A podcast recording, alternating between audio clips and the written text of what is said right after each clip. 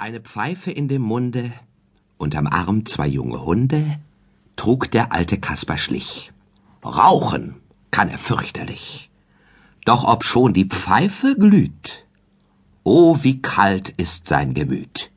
Wozu, lauten seine Worte, wozu nützt mir diese Sorte? Macht sie mir vielleicht Pläsier? Einfach nein, erwidr ich mir.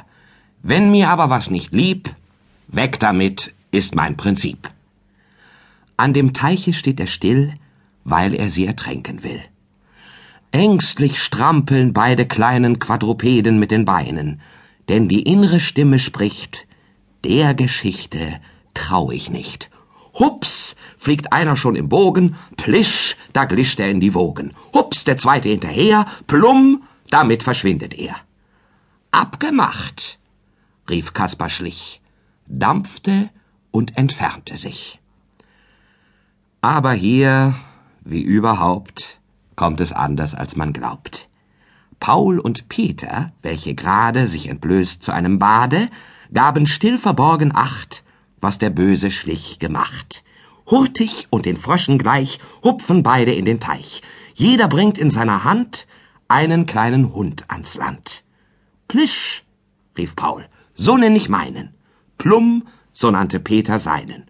Und so tragen Paul und Peter ihre beiden kleinen Köter eilig, doch mit aller Schonung, hin zur elterlichen Wohnung.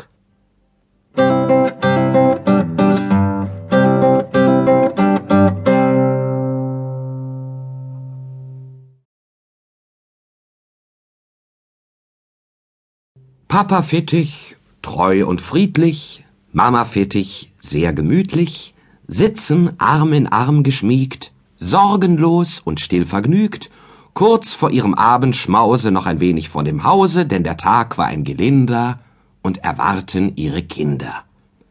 Sieh, da kommen alle zwei. Plisch und Plumm sind auch dabei.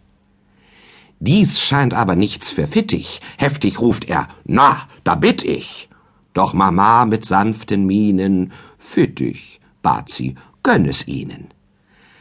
Angerichtet stand die frische Abendmilch schon auf dem Tische. Freudig eilen sie ins Haus, Plisch und Plumm geschwind voraus.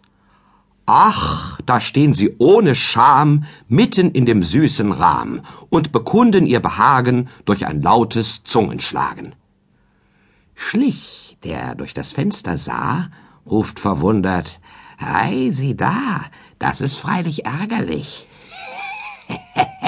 Aber nicht für mich.